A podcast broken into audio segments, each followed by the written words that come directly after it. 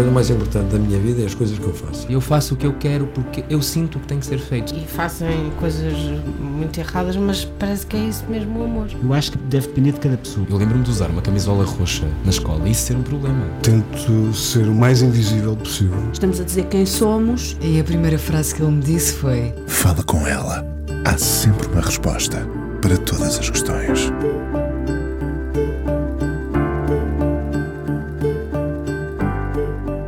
Foram as canções neste tempo triste a salvar-nos muitas vezes. Uma outra linha da frente invisível, mas direta aos sentidos, a chegar ao coração quando o toque, o toque que depende dos outros, nos estava interdito. As canções têm sido parte da nossa salvação quando quem está por detrás delas precisa mais atenção, precisa de apoio. Não é isso que provoca o encontro de hoje, embora queira saber como se organiza a vida dela em dias como os de hoje. A mulher que canta, compõe, é mãe, filha e irmã. Somos tudo a vários braços, mesmo quando dois chegam para tudo. Quando descobriu que cantava e como decidiu ir para Boston estudar, o que lhe trouxe em termos de aprendizagem o Berklee College of Music. Tem 33 anos, mas olhando ao que já viveu, parece já cá andar há muito mais tempo. Depois há o turbilhão que rima com Eurovisão e se isso acabou por mudar a vida dela ou se são apenas episódios com fogo de artifício, como alguém disse, que tendem a conhecer rapidamente o seu fim. O que a inspira a compor é o cotidiano que gera as palavras bonitas ou precisamos dos sentimentos mais extremados para escrever. O primeiro disco foi em 2011 e está a celebrar os 10 anos de canções. É a Luísa Sobral, hoje no Fala Com Ela na Antena 1. Olá, Luísa. Olá. Muito obrigada por teres vindo até cá. Obrigada, uh... eu já queria há muito tempo vir, que eu adoro este programa. Obrigada. E felizmente já podemos dizer até cá, até já estamos uh, neste contacto com a devida distância mas, e com, com os cuidados todos, mas já é bom poder olhar nos olhos, não é? Sim, sim. Claro. Um, dois braços, falava aqui nos dois braços, dois braços chegam para tudo? para a mãe, uh, compositora, mulher, uh, irmã, filha, enfim, não, muito mais coisas. É sim, eu conto com os braços do meu marido também. Acho que sem os dele não dava, não dava. Por isso acabamos por ter que gerir estes quatro braços. Uh, mas sabemos geri-los bem, pelo ah, menos bom. até agora. Isso é bom. Essa, essa gestão aprende-se a lidar com os quatro braços Sim, ia deixar, ia deixar dois descansar de vez em quando, não é? Pronto, acaba por ser. Uh, o meu marido também tem um trabalho que não é. Ele não tem um trabalho todos os dias, ele é treinador de cães, ou seja, tem um trabalho assim bastante. Uh, há dias que tem mais aulas, outros têm menos aulas, e então temos muito que gerir. Uh, é, é, o nosso dia a dia. É amanhã, como é que é o teu dia? E gerimos para tentar ver quem é vai buscar os miúdos à escola. É mesmo todos os dias tem que haver uma gestão. Mas, mas como lidamos com isso desde o início, funciona bem. Hum, uh, acreditas numa relação, já agora não, não, não, não, não ia por aí, mas, mas vou. Uh, acreditas numa relação que se constrói? O amor também é uma, uma relação que se constrói? Ou, ou, ou se, não sei se és impulsiva e, e se partes muito apaixonada para as coisas e depois logo se vê? Não, não, sou mais de construção. Acho que sou mais de construção e eu não uh, tenho um bocadinho. É engraçado estar a falar sobre isso com uma amiga minha ontem, mas uh, eu nem sequer gosto muito daquela parte da paixão. Angustia-me sempre.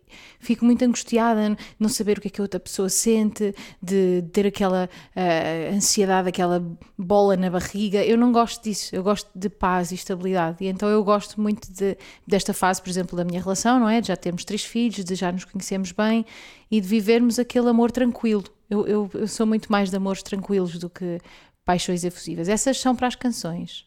Para mim eu, é o amor tranquilo. Então, como é que se vai buscar essas paixões para as canções? Porque também já as vivi, não é? Então sei. E, e também há muitas. E já as li e já as vi. Uma Pronto. paixão antiga pode render muitas canções. Claro, tudo, tudo pode render canções. No outro dia eu estou a fazer uma aula agora com o Carlos T, de, de escrita de canções online, e ele dizia uma frase que para mim é, é, faz todo sentido, que por acaso a frase não é dele, mas eu já não lembro quem é que ele estava a citar, mas que dizia que nós temos que olhar para a vida em canção. Então, essa é que é, é a maneira de. Se nós olharmos para a vida, tudo pode dar uma canção. O nosso olhar é que tem, temos que pôr os óculos do escritor de canções e tudo pode dar uma canção. Por isso, Eu- o Carlos T sabe também do que fala, sabe, Sabe muito muito, bem bem, fala, sabe é muito verdade. bem. Ahm, 10 anos de carreira parece muito ou foi a semana passada? Olhando assim para trás rapidamente. É estranho porque tem as duas coisas. Tanto parece que já foi há imenso tempo, como parece que foi muito rápido. É, não sei bem. É, parece que, que foi há imenso tempo porque houve- fiz muitas coisas. Mas ao mesmo tempo, se eu penso naquele dia em que decidi voltar, porque eu estava a viver nos Estados Unidos, voltar para cá, parece que foi ontem. Por isso, não sei, tem um bocadinho dos dois. É estranho. Ah, Cantava-se desde sempre lá em tua casa? Sim, o meu pai, ah, o meu pai to- toca bateria, mas é músico amador, ah, não é a profissão dele. E, mas sempre cantámos. E o meu pai adorava fazer assim, uma terceira voz, cantávamos sempre em harmonias e não deixávamos a minha mãe cantar, ela não podia cantar. Ah, mas sempre, sempre cantámos os três, era uma coisa muito natural, cantávamos muito no carro. O que é que cantavam? O que é que se ouvia lá em casa? Cantávamos, eu, eu e o meu irmão dizemos isso nos nossos concertos, é engraçado porque nós tínhamos um tipo de música para o carro e outro tipo de música ah, para casa. E a importância que a música do carro teve na nossa vida foi enorme. Então agora eu fiz uma playlist do Spotify para os meus filhos, para o carro. Para eu e o meu marido temos uma playlist igual e para, porque eu percebi a importância que teve para mim a música do carro. Então agora eles estou-lhes a fazer uma playlist com umas canções mesmo escolhidas para não ouvir coisas que nós não gostamos. Há, co- há ah, canções coincidentes com, com, com essas que vocês ouviam no carro? Claro, aliás, a primeira canção que eu cantei, eh, que eu cantava sozinha com um rádiozinho pequeno, era o Não Há Estrelas no Céu. Então eu decidi que essa tinha que estar na, na, na playlist. E então o meu filho canta Não Há Estrelas no Céu e pede todos os dias Não Há Estrelas no Céu e ele sabe toda. Porque eu achei piada ter sido a minha primeira canção e então. E depois, não, depois não, por exemplo, tem eh, coisas mais recentes. Pusemos a última canção dos Zambus, que eu gosto imenso, ahm, Miguel Araújo também, mas depois há outras que sim, se calhar ponho algumas coisas do Chico, ah, Que se ouvia lá em casa? Não, não, sei- Não. eh, não. Eh, ou seja, então, a minha mãe ouvia, a minha mãe ouvia muito eh, Caetano e Betânia. Ah, tanto no, a minha, a minha mãe ouvia só no carro. Então ouvia Caetano e Betânia no carro. O meu pai em casa ouvia muito Beatles, ah, Rolling Stones, ahm, que que ele, ouvia Bob Marley, lembro dele ouvir Bob Marley. Ah, era assim um bocado eclético. E muita música clássica também, sendo que ele ouve mais música clássica agora. E hum, no carro ele ouvia Rui Veloso muito também, Beatles, imenso.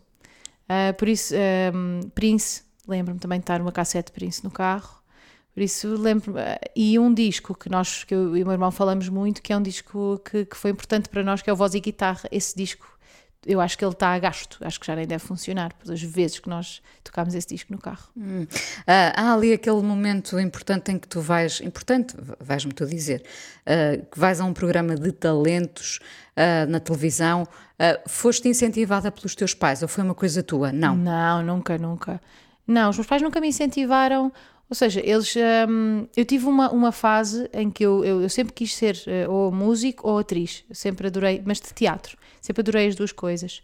E houve. E eu, entretanto, fui. Tentei entrar no conservatório e hum, eu tinha nódulos nas cordas vocais, porque cantava aquelas coisas de pop assim muito arranhadas e eu fiz nódulos.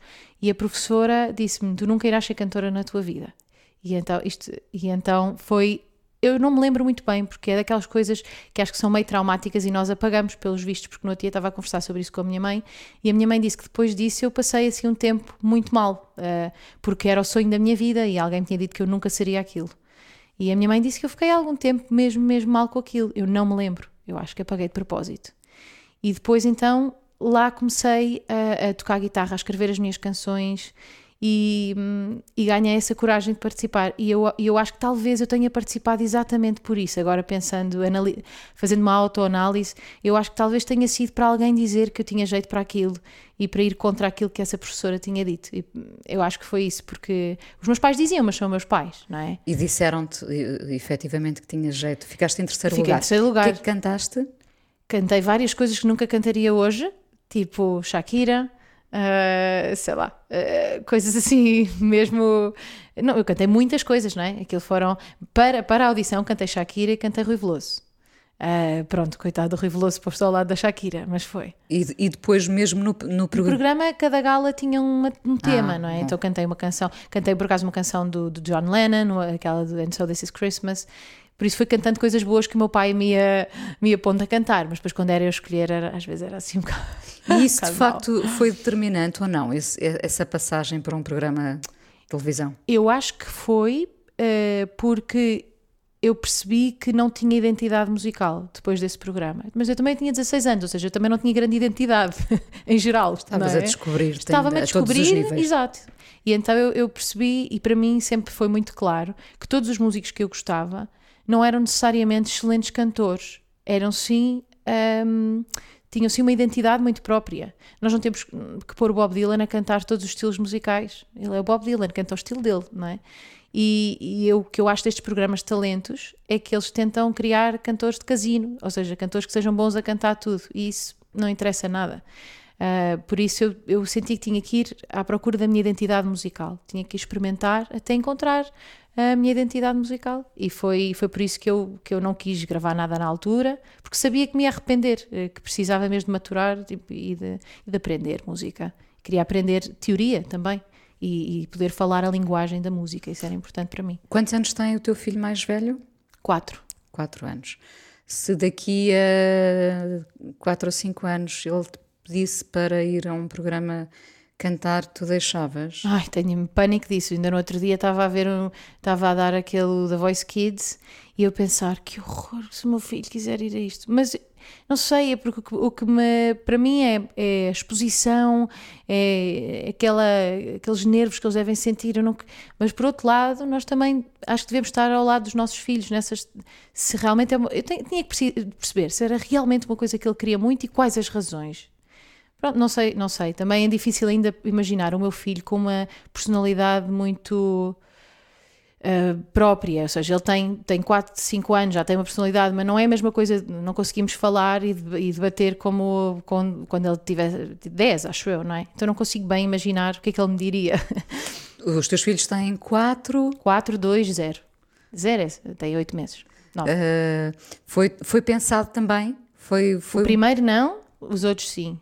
E por acaso eu, eu penso tudo na minha vida.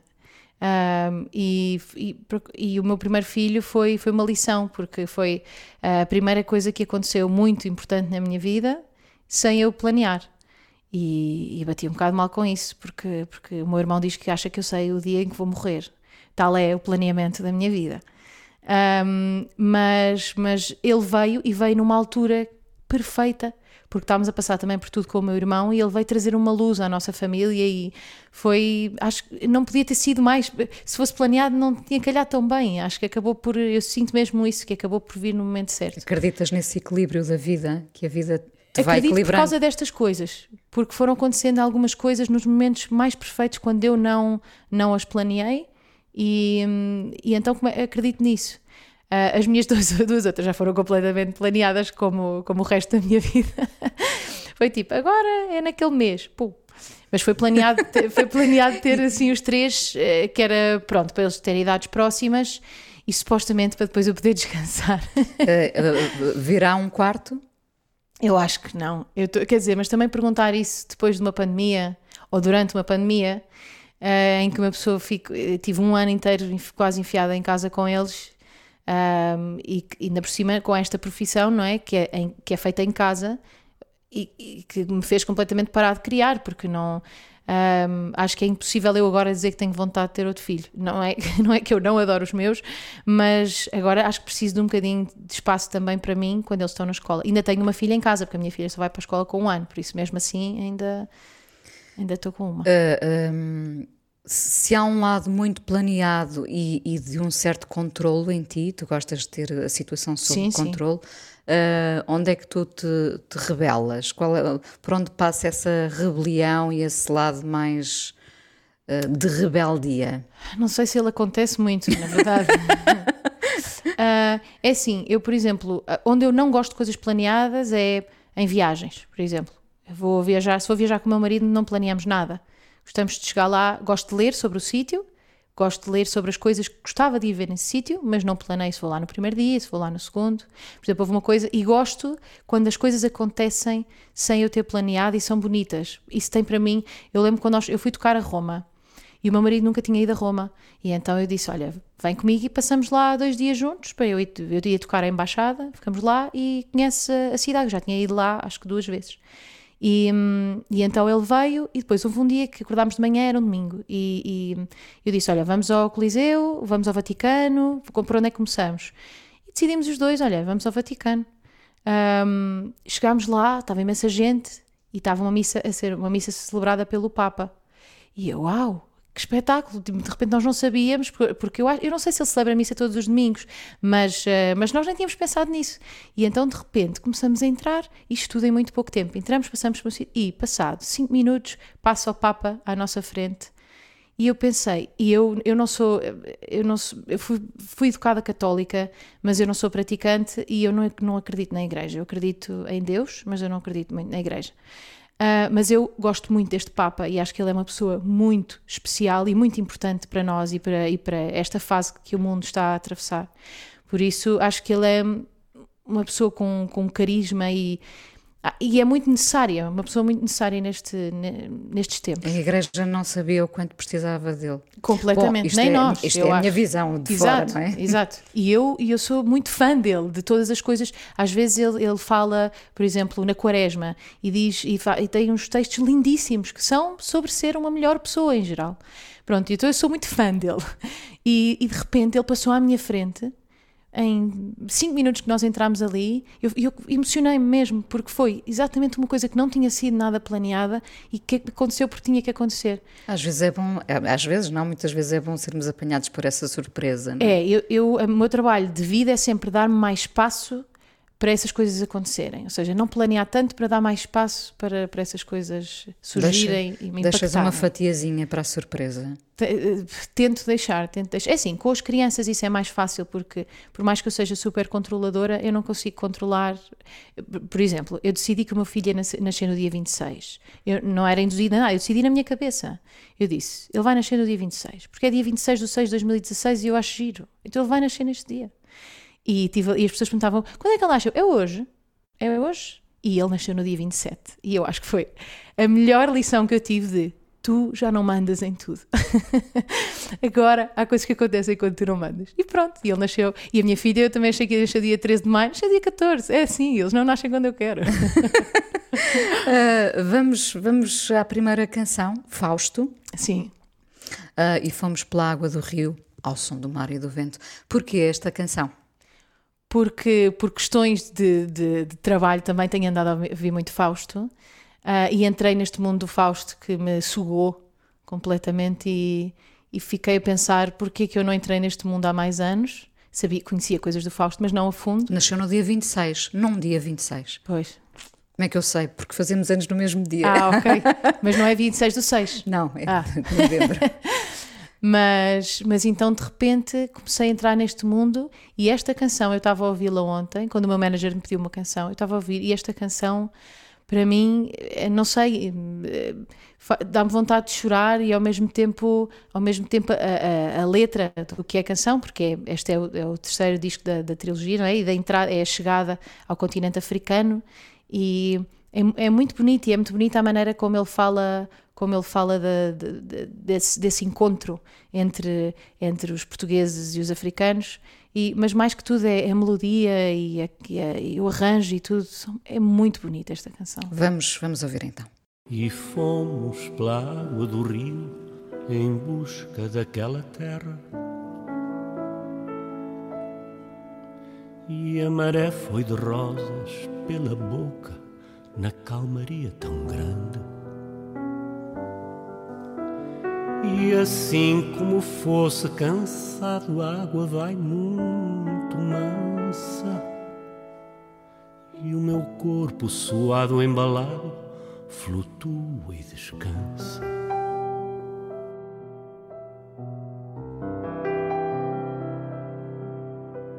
E vimos com os nossos olhos que em maravilha se olharam. Uma cor na água do rio, desvairada da outra. Desvariada pelo tom, alucinada pelo desvairo da cor. Se uma era doce e a outra salgada, em ondulante sabor.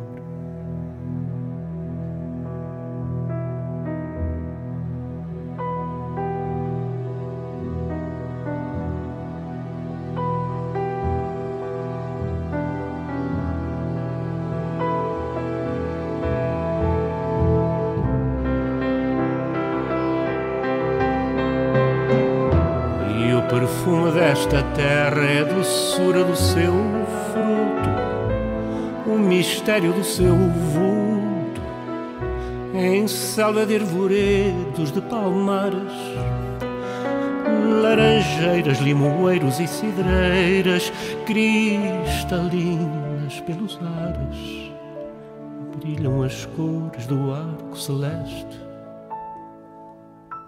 de infinitas maneiras.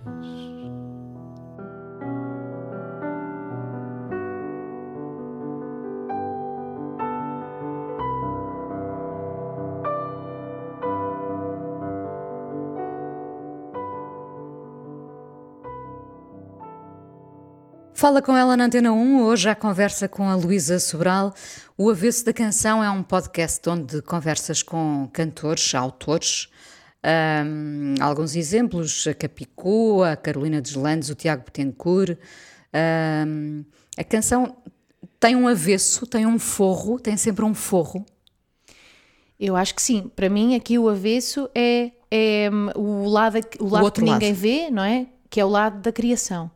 E muitas vezes isso, isso que estás a dizer do forro também é isso, ou seja, quando tu vês uma roupa, no outro lado também está a costura. E isso foi a criação também. A mim é? interessa muito o forro sempre, porque Sim. o forro diz muito uh, uh, da peça, não é? Exato. As e pessoas aqui... tendem a olhar só para o que se vê. E tem a ver com essa parte de, de como é que se chegou depois à peça, não é? Porque ali está a esconder as pequenas coisas que levaram e eu acho que é isso também que, que é o avesso da canção. Eu quero saber o que é que esteve por trás de, das, das canções. E depois, mais tarde, descobri que há um, um livro uh, que se chama Songwriters on Songwriting, que é um livro americano de uma, pessoa, de uma pessoa que fez exatamente o mesmo que eu fiz.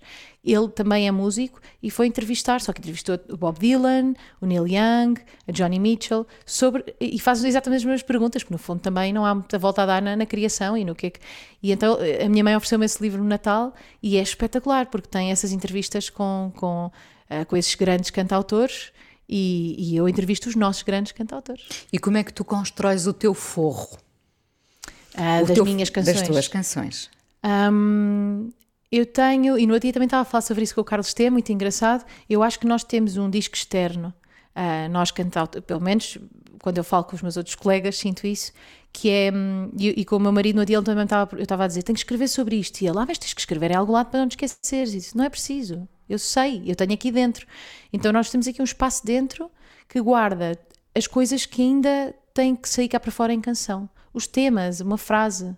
Há uma canção que eu tenho há muito tempo por escrever e que eu sei a última frase, mas eu não sei como é que sabes como é que é, Tu sabes como é que vai acabar, mas não sabes como é que começa. Sei o tema, sei a última frase, mas ainda não cheguei E não precisas lá. de apontar num, num caderninho? Não, não, não, não.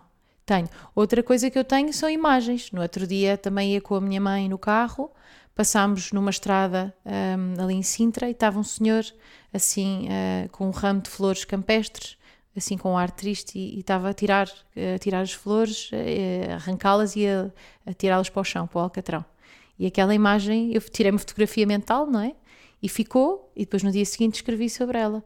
Por isso, eu vou Era armazenando como essas mal coisas. Me quer, bem me quer.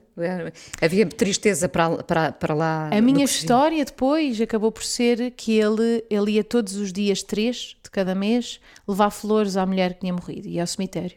Só que ele, entretanto, apaixonou-se e então, a caminho do cemitério, o, os pés pararam e não o deixaram continuar porque disseram que ele tinha que resolver isto com a ex-mulher e dizer-lhe que estava apaixonado por outra pessoa.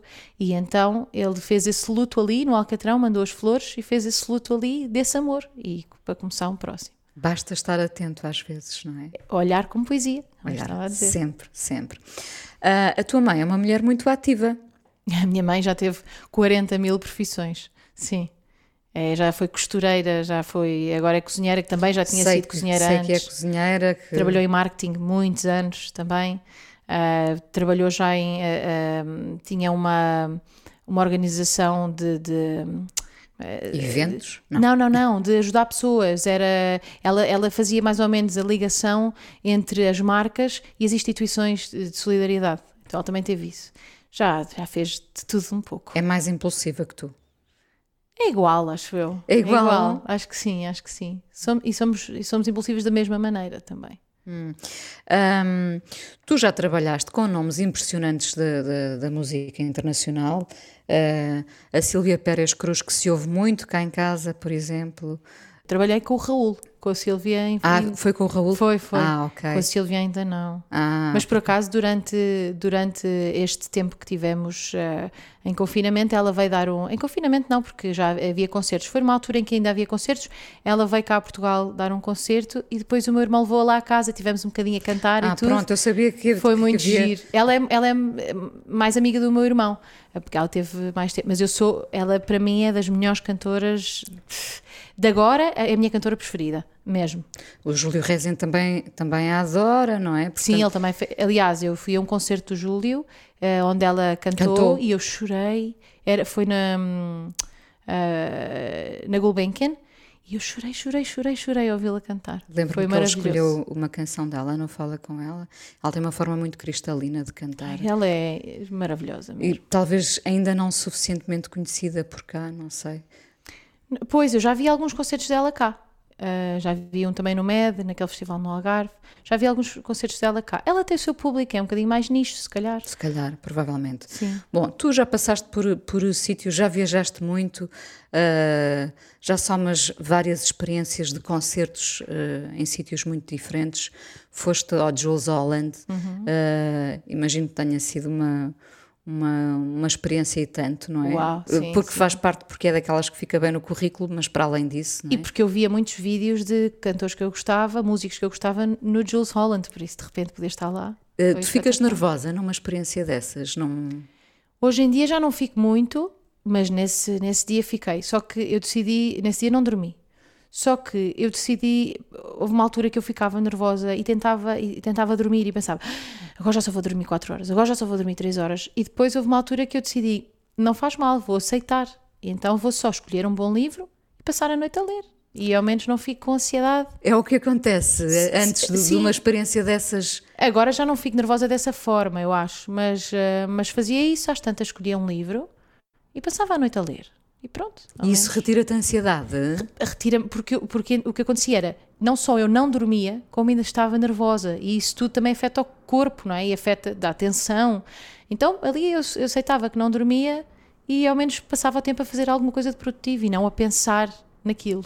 E agora como é que tu, uh, bom, uh, já com menos nervos, uh, o que é ótimo, mas como é que tu incluís os teus filhos em, em tudo isto, que é a tua rotina, que é o teu cotidiano?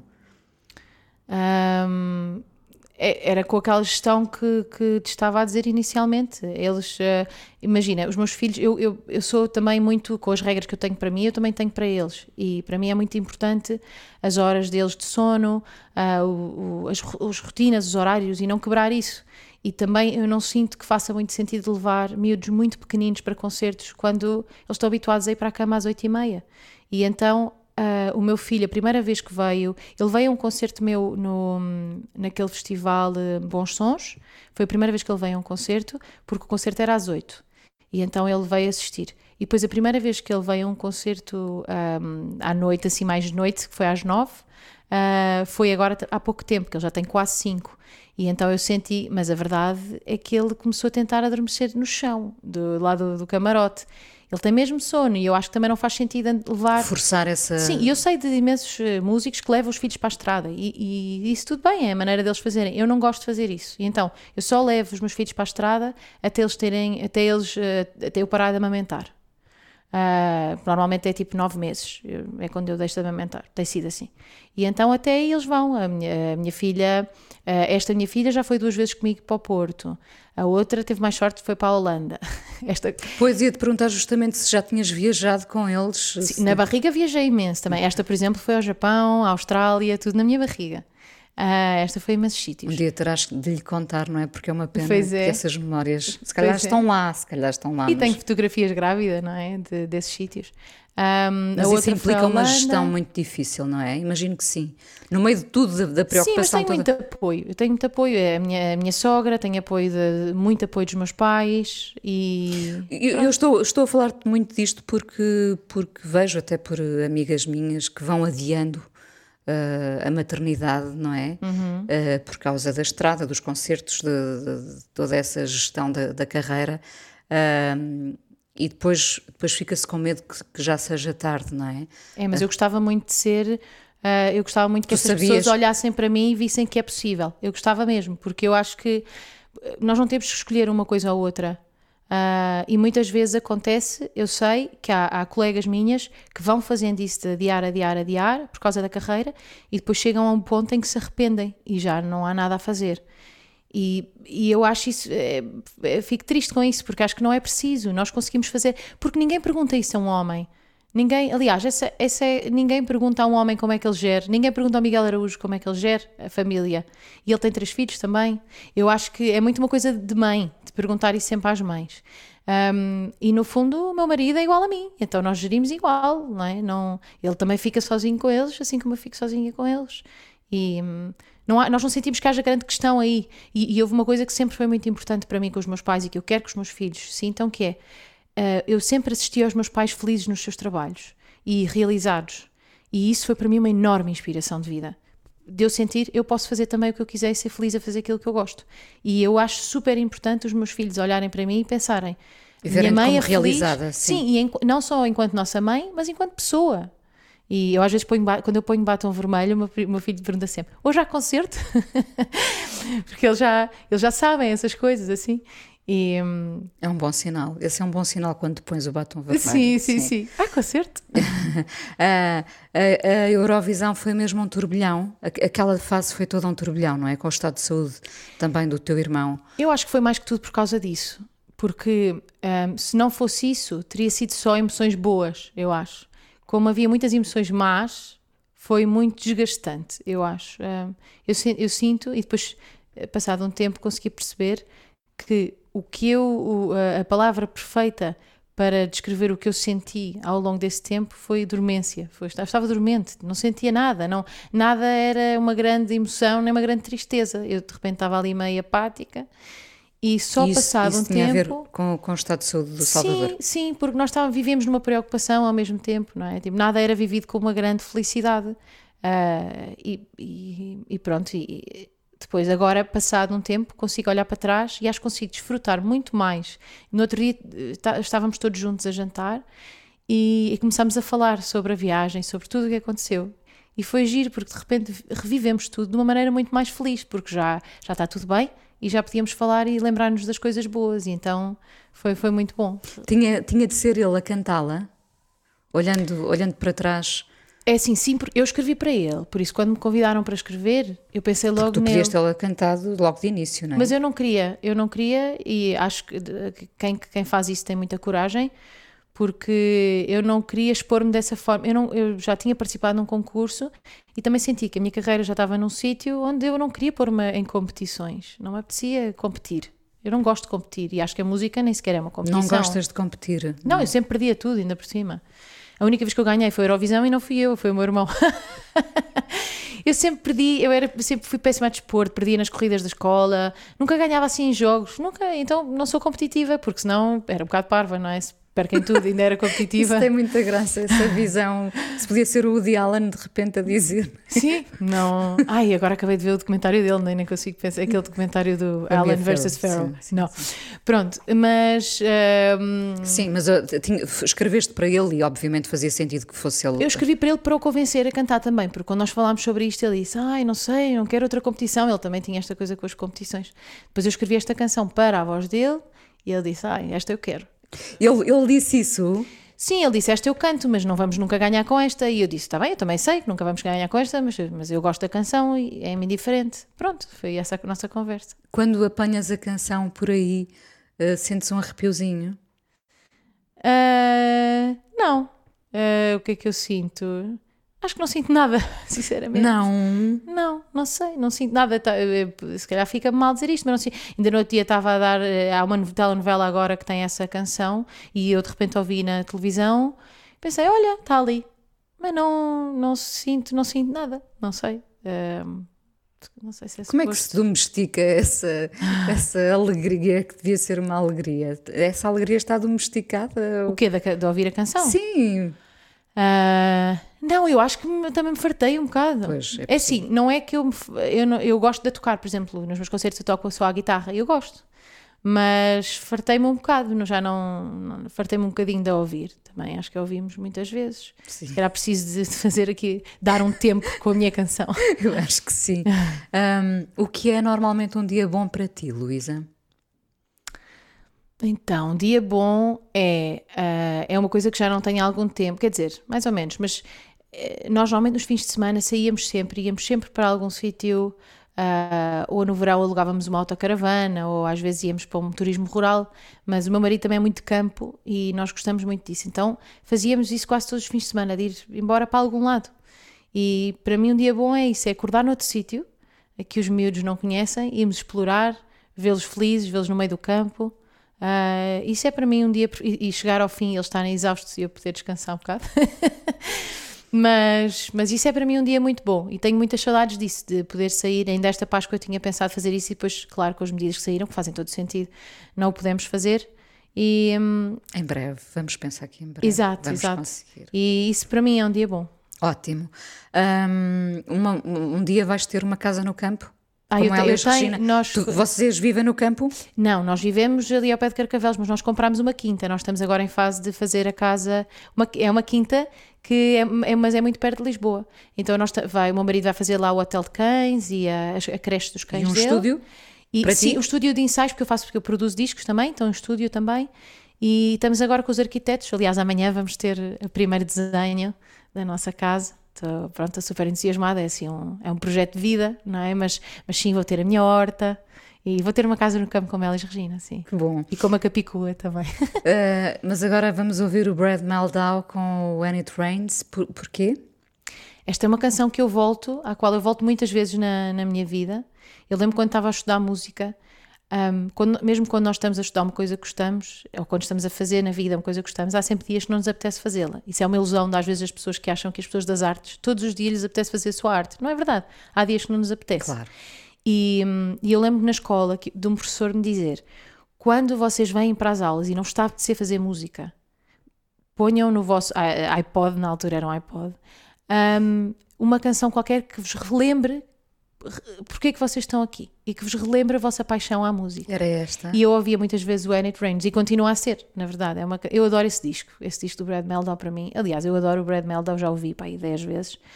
E, Já ouviste ao vivo umas 10 Sim, vezes. Sim, sim. Um, e, e sou muito fã dele. E essa, esse, eu adoro esse disco, adoro. Obrigada por teres vindo ao Fala com ela e Muito ainda vamos conversar um bocadinho no podcast. Ok.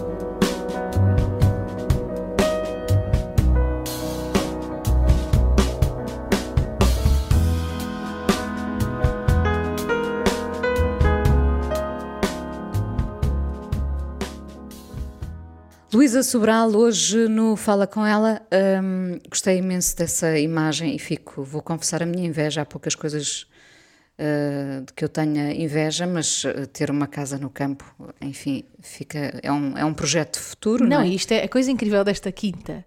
É que é uma quinta. Vais reforçar a minha inveja, diz. Vou explicar. No outro dia nós fomos lá com uns amigos, ah, porque eles eh, são, são é o primo do, do- os primos dos meus filhos. E, e decidimos eh, fazer um piquenique no sítio onde vai ser a nossa casa de jantar. E chama, tem o barite, a, a quinta. Pá. Desculpa, uma quinta que dá para chamar o barite. Eu acho. É assim o ideal, é, é- é assim os dois mundos, o melhor dos dois mundos. Vives numa quinta, mas podes, às vezes não tens que Não sonhar. estás completamente isolada. Bom, mas eu estava a pensar na ideia de quinta até um bocadinho como isolamento, como lo- local de passeio. Isto para te perguntar se tu te vês para sempre a fazer canções. Ou se podias viver de outra forma na tua quinta, por exemplo. Não, e vou viver na minha quinta a fazer canções, inspirada pelos passarinhos. Ahm, se me perguntasses se me vejo para sempre a fazer concertos, até podia dizer que não sei. Mas para sempre a fazer canções, sim. Sim. Isso sim. E a produzir. Sim, porque eu, eu adoro escrever para mim, adoro escrever para outros. É uma coisa que me dá imenso prazer ouvir as minhas palavras na, na boca de outros e nas melodias eh, e na, na voz de outros.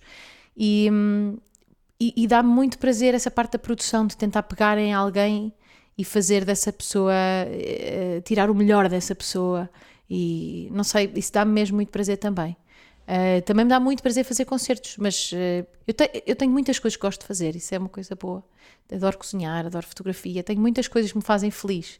Por isso, És ah, grata, és grata pelo- por tudo o que tem acontecido. Claro, todas as noites nós, eh, uma coisa que fazemos lá em casa é todos dizemos obrigado a alguma coisa. Isso foi o bom que eu tirei de rezar, na verdade. Eu sinto que é a parte, era a parte boa de rezar. Ah, não pedimos desculpa, que eu acho que não, não faz sentido. Isso pede-se na altura se alguma coisa acontece, mas, mas agradecemos todos os dias. E é muito giro ouvir os nossos filhos a agradecer. porque- Mas, mas na vossa oração, não é? De certa forma, vocês criam a vossa oração. Sim, eu canto umas músicas e depois são os, os, os obrigados, como nós dizemos, e depois dormimos. E depois eles vão dormir.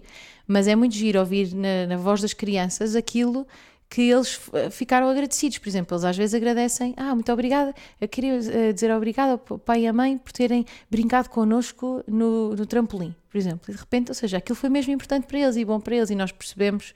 Então eu sou muito grata e estes obrigados me têm ajudado imenso a ser, a, a- a ser ainda mais, ou seja, a vocifrar, não é? A minha gratitude, gratidão.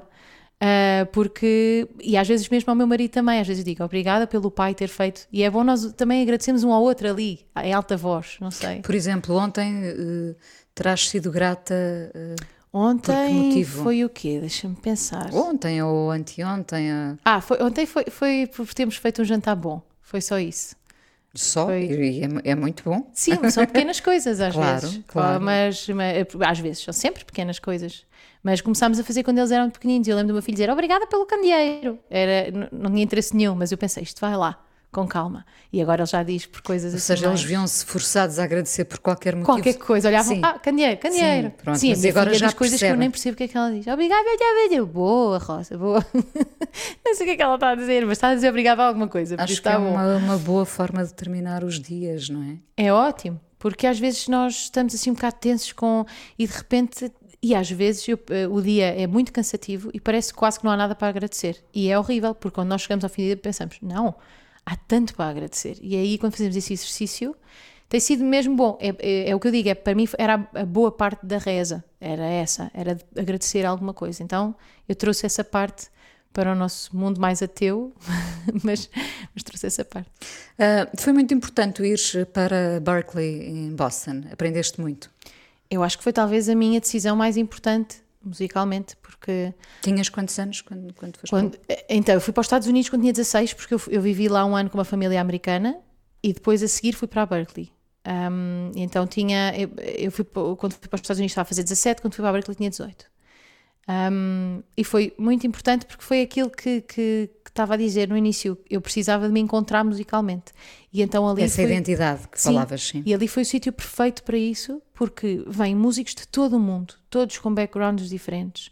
Ah, eu tocava com um colombiano, um chileno, ah, um americano, então de repente o sul-africano, fizemos assim. Então cada pessoa trazia uma coisa do seu mundo e todos ficávamos mais ricos. é? E então esse, esse intercâmbio cultural foi para mim maravilhoso e isso sim é mais difícil, uh, seria, teria sido mais difícil acontecer aqui. Não é? Sendo que hoje em dia também já ficaste? quatro anos, quatro fiz anos. o curso quatro anos. Sim. Gostou de voltar ou, ou, já sentiste que era o tempo certo de, de regressar ao teu país? Eu, eu, depois do curso, ainda fui viver para Nova York. Ainda estive lá, a minha ideia era ficar viver nos Estados Unidos. Eu ia começar, sim, eu ia começar, estava a tocar em restaurantes, trabalhar num café, o normal de quem vai viver para Nova York ou para Los Angeles ou assim. E hum, trabalhava o dia todo no café, depois ia para casa e ia cantar à noite em restaurantes. Que era uma vida super cansativa, na verdade. Eu não, nem conseguia quase escrever porque era tão cansativo. Um, mas pronto, mas uh, às tantas eu comecei a ter alguns contactos de, do meu manager, que foi meu manager na altura, de, até há pouco tempo, uh, da editora, e comecei a ter assim algum interesse nas minhas músicas, porque eu tinha gravado um EP. E, um, e o Luís Montes também me ajudou muito nessa altura, porque deu o meu EP à Universal um, e eles ficaram interessados. E eu comecei a pensar, e lembro que, que o meu manager me disse: um, Mas tu vais ter que vir para cá, isto não vai funcionar se ficares a viver nos Estados Unidos. Isso foi para mim um choque enorme, porque eu, uh, porque lá está, como eu sou muito organizada e tinha aquele, aquele era o meu objetivo, ficar lá a viver e que alguma coisa acontecesse lá, de repente mudar as coisas não fazia muito sentido para mim. Mas pronto, mas tive que perceber. Eu, eu não sei o que é que vai acontecer aqui, mas a verdade é que eu passo dias a servir cafés e, e a cantar em restaurantes onde ninguém olha para mim, por isso se alguém me está a dar uma oportunidade em Portugal de fazer a minha música, porque é que eu, porque é que eu vou ficar aqui sem saber, todos os, dias, todos os meses, a tentar pagar a renda? E, e então pensei, às vezes a vida é como, às vezes a vida é como o, o Google Maps, ou o que seja, que é dar-nos, temos alguns caminhos para chegar ao mesmo sítio, não é? Então eu pensei, posso ir por outro, se calhar vou por um caminho mais longo, mas, mas vou chegar ao meu objetivo na mesma, porque o meu objetivo era ter uma carreira nos Estados Unidos. O que eu não pensei foi que às vezes o nosso objetivo também muda, não é? Por exemplo, esse objetivo não seria mais. Hoje em dia não é nada importante para mim. Mas pronto, mas então decidi voltar para Portugal e custou-me um bocadinho ao início, mas ao mesmo tempo eu estava a conhecer muita gente na música e comecei a fazer a minha música muito rápido, por isso entrei noutro mundo e, e rapidamente me senti muito feliz. Hum, ou seja, o impacto, esse impacto do regresso foi atenuado por um, um novo mundo que te esperava aqui também, cheio de propostas Sim, novas. o que eu sentia é que eu, eu estava a sair dos Estados Unidos e não tinha, não tinha, uh, não tinha chegado a nada, não, não tinha concretizado nada. Isso, está, isso era muito frustrante para mim, porque eu sempre vivi com objetivos e com a concretização desses objetivos. E, e de repente saí de um sítio, quando, quando sentia que a viagem estava no início ou a meio e eu não tinha concretizado nada, mas pronto, isso era um problema meu que eu tinha que resolver na minha cabeça e perceber que o objetivo, era, lá está, podia chegar a esse objetivo por outro lado ou podia criar novos objetivos. E pronto. Qual é, um, qual é um próximo objetivo sem ser a quinta e um disco novo que estás a preparar, não é? Eu digo que estou a preparar, mas ainda não escrevi nada. nada. É a primeira vez Pronto, que eu me é- sinto assim, mas eu estou a aceitar. Eu, já, eu estou a escrever, eu escrevo para outras pessoas. Alguém pede e é na hora, e sai na hora. Para Tá- ti é, um mais problema, sim, mas também os miúdos regressaram à escola agora há uma semana. Agora vais não ter é? mais tempo. Vou ter mais tempo para mim e, e para trabalhar nisto. Ah, e eu depois, quando começo, é, sai bastante rápido. Mas eu acho que esta, toda esta coisa do, de- de- do isolamento e tudo ah, ah, bateu-me assim um bocado e eu fiquei um bocadinho angustiada e eu sabia que tudo o que saísse ia nessa direção. E eu quero muito fazer um disco feliz, porque eu sinto-me muito feliz. E então eh, é esse o meu objetivo. Então, até eu me sentir também já menos angustiada e mais feliz, eu também acho que não vou conseguir escrever aquilo que eu quero. Então o teu objetivo será fazer um disco luminoso quando. Sim, quero mesmo, quero, quero dançar. Quero dançar algumas canções minhas. Não estar sempre sentada em palco. Tenho esse objetivo. Agora, não sei se estou a ir contra aquilo que eu sou, porque eu nunca vou nesse sentido. Começo a escrever e é sempre baladona. Mas, mas eu. é não, mas sempre. talvez tenha chegado à altura de te levantar e É, dançar um é. bocadinho. Vou- Ou então posso escrever baladona e depois arranjar um produtor que transforme aquilo numa coisa dançável. Também posso tentar.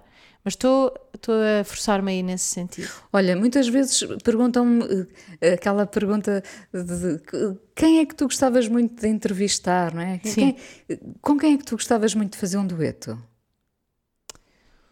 Hum, a minha resposta dá muito.